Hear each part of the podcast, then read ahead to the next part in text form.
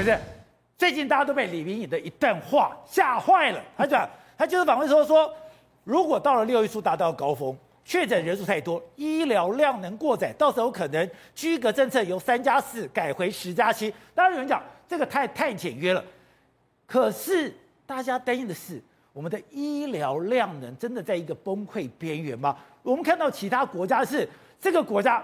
他的等于是伤亡，他的重症无法治疗，都是因为跟医疗量能崩溃有关。台湾现在还撑得住吗？假如看这个医疗量能，指传统上我们会看的是病床，你准备多少病床，然后收多少病人。对，只看这个的话，现在应该还好，哦，因为现在有公布嘛，吼，不管是加护病房还是普通病房，都都有一定的空床数。可是我觉得我们现在出问题的是前一段子大家看到急诊忙成这样子，对，那是轻症瘫痪的急诊。然后瘫痪急诊的同时，它会发生一些已经有一点过载的事情，就是比较严重的人，他在急诊没办法及时收到很好的处理，对，那就会影响到这些人，可能就原本他可能可以急诊很快的救治，很顺的住院，可是这些急诊量能已经被压迫到了，这一部分的话，应该是现在急一大家都要解决的事。可是现在排挤的效应还存在吗？也就是我们讲之前有人。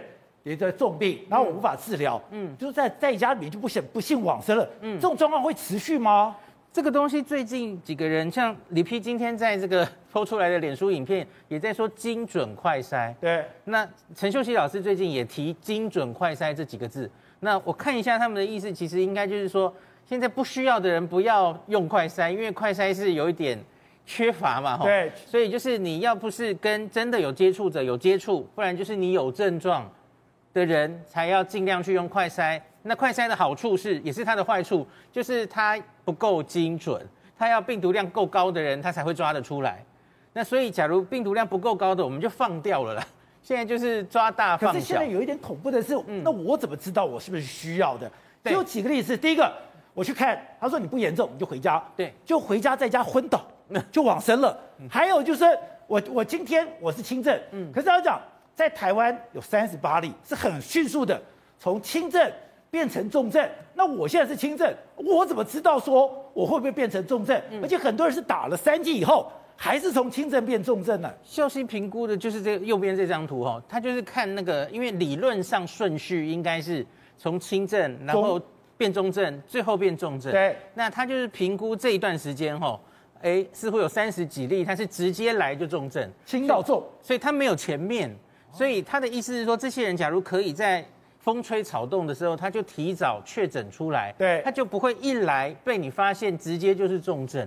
那所以秀熙的精精准快筛应该是这个意思。可是对我来讲，我听起来是矛盾啊。你叫我没事就在家里面，我如果是轻症，我就在。可是轻到重，我怎么知道我是不是那个轻到重的那个人？那要怎么判断呢？我觉得应该是说。有重症风险因子的人，我们这最近常秀给大家，就是用药条件的那些人。